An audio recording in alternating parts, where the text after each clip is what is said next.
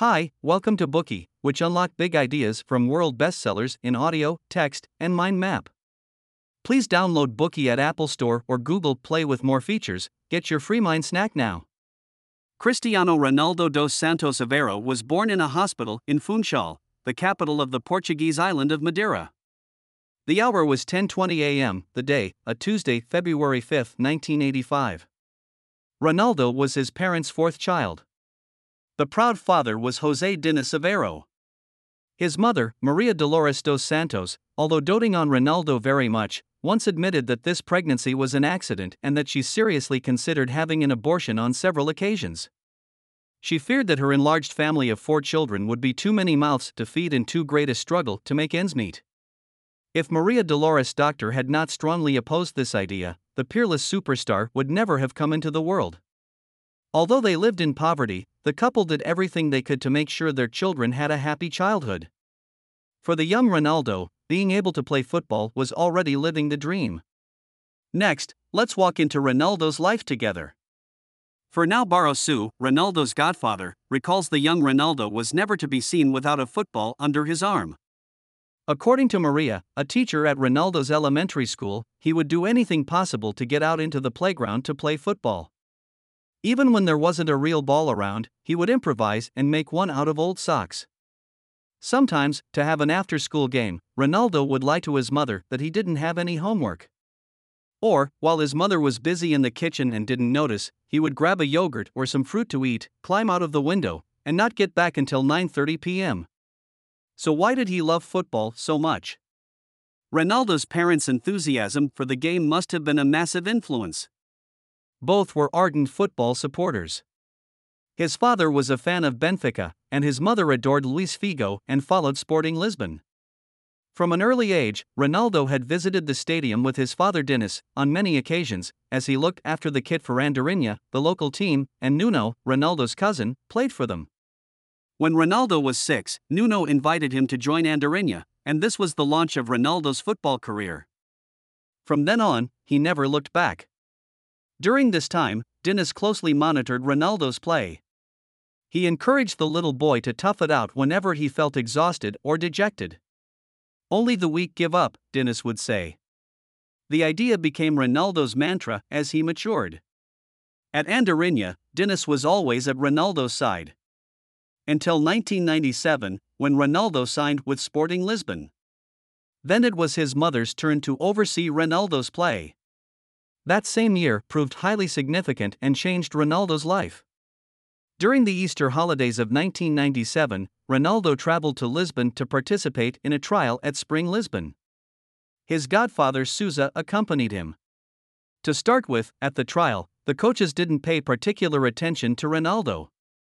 Their first impression of his performance was mediocre. He was a scrawny kid. His physique left much to be desired.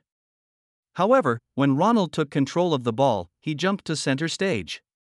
His moves were relentlessly skillful. He transformed the trial into a one man show, and undoubtedly, he sailed through. Sporting Lisbon offered 22,500 euros to sign up this skinny looking boy, an unprecedented payment for a juvenile player. On August 14, 2002, Cristiano Ronaldo made his debut in an official game, one of the Champion League qualifiers. In October of the same year, the 17 year old Ronaldo scored his first goal in an official match in the Portuguese Superliga. It was not a top class match. But, due to Ronaldo's outstanding performance, the following day, the boy in green and white wearing number 28 was on the front page of every newspaper in Portugal. August 6, 2003, was another milestone in Ronaldo's career. He would receive a new outstanding opportunity while preparing for a friendly match against Manchester United. At this time, a deal was struck between the financial director of Sporting, Simões Almeida, United's coach Sir Alex Ferguson, and Ronaldo's agent Jorge Mendes. They agreed that Cristiano Ronaldo would become a Red Devil with a transfer fee of 15 million euros. It meant that Ronaldo's final game for Sporting Lisbon was against his new team. Unsurprisingly, the boy in the number 28 shirt stunned the audience again with dazzling technique and fluid moves. On August 13, the most expensive young player in British football history was presented at Old Trafford. Ronaldo wore the number 7 in United's team livery. The media was not impressed. They remained rather indifferent towards his gaunt look, his age, and the staggering transfer fee United paid. However, three days later, everyone's attitude changed. It was on the first match day of the season, and Ronaldo started on the bench, but it wasn't long before he made his debut as a Red Devil. On the pitch, his extraordinary speed and skill at dribbling immediately bamboozled the opposition, and he won the hearts of 67,647 fans at a packed stadium. Moreover, on November 1, the new number 7 hammered home a powerful shot, which, according to the commentators, reminded them of David Beckham.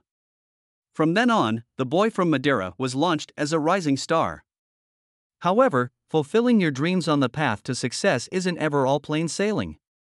In 2005, Ronaldo suffered a series of setbacks. First, he lost a bet with Sir Alex Ferguson. Ronaldo had bet that he would score at least 15 goals in the season. He only managed 12. Worse still, Manchester United failed in the group stage of the Champions League and later, the team was kicked out of European Championship altogether. On September 6 of the same year, his father passed away at a private clinic in London. Ronaldo was playing for the Portuguese national team at that time, and they were on their quest to qualify for the 2006 World Cup in Germany. When Ronaldo received the news, he was devastated. However, instead of flying back straight away to stay with his family, Ronaldo decided to face Russia on the football pitch the following day. He wanted to play the match in honor of his father. However, the game against Russia did not go well, ending in a goalless draw. Ronaldo didn't make his dedication to his father by scoring a goal. Later, he made up for this regret at the World Cup. Playing against England, he took the final penalty and scored to take Portugal into the semifinals. At the end of the game, Ronaldo raised his hand to the sky and with a cry of excitement, he called out, This is for you, Dad. Despite Ronaldo's success in honoring his father at the end of the game, another incident in this quarter-final later made this rising football star the target of public fury. In a tense moment in the match, trying to make a break, the England player, Wayne Rooney, also Ronaldo's teammate in Manchester United, trampled the Portuguese defender, Ricardo Carvalho. The Portuguese, including Ronaldo, gathered together and started an argument with the referee. Finally, the ref showed the red card and pulled Rooney out of the game. Right after Rooney headed to the dressing room, Ronaldo was caught on TV. He winked in the direction of his team's dugout. This image got right under the skin of England supporters. In the end, Portugal triumphed, two goals to one. The English press and the public started to point the finger at Ronaldo, accusing him as the true culprit of England's defeat following Rooney's withdrawal. On June 3, on the front page of The Sun, Ronaldo's picture was pinned on a dartboard with his winking eye positioned at the bullseye. The title declared, Give Ron one in the eye. In the article, the author wrote, Here's every England fan's chance to get revenge on the world's biggest winker. We've made Ronaldo's wink the bullseye. So put it up in your office and give the sly senor one in the eye. The player wearing United number 7 suddenly became England's most despised enemy. Ronaldo was distressed and worried. He felt playing in a country that no longer welcomed him was impossible. He told Sir Alex Ferguson and David Gill, the United chief executive, that he wanted a transfer. However, the two men eventually talked him around and persuaded Ronaldo to return to England. Fortunately, even a quick succession of misfortunes didn't crush this tough little footballer. In his autobiography, he wrote, I managed to show that the pressure only makes me stronger, and he was not bluffing. Right from the start of the 2006 to 2007 season, Ronaldo was unstoppable on the pitch. He became stronger, faster, and more determined. Together with his teammates, Ronaldo welcomed the first big title in his career when Manchester United was crowned the Premier League champions. The following season proved to be a prolific year for Ronaldo. He was instrumental in the team's string of victories and amassed numerous personal awards. Among these was the Professional Footballers Association's Players Player. In this glorious season, Manchester United not only pocketed another Premier League title but also emerged victorious in UEFA Champion League. When they held the trophy up high on a rainy night in Moscow, it was a victory the team had waited 40 years to achieve. In the following years, Ronaldo continued to hone his skills on and off the pitch, earning himself still greater glory. In 2009, he transferred to Real Madrid before moving on to Juventus and playing with the Spanish team from 2018 to 2021.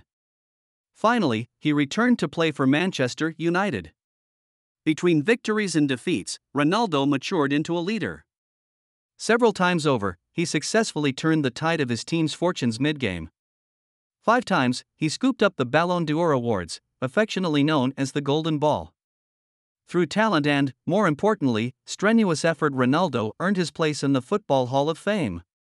And today, no one can ignore the name of Cristiano Ronaldo. Today, we are just sharing limited content. To unlock more key insights of world class bestseller, please download our app. Just search for Bookey at Apple Store or Google Play. Get your free mind snack now. Dir hat dieser Podcast gefallen? Dann klicke jetzt auf Abonnieren und empfehle ihn weiter. Bleib immer auf dem Laufenden und folge uns bei Twitter, Instagram und Facebook. Mehr Podcasts findest du auf meinpodcast.de.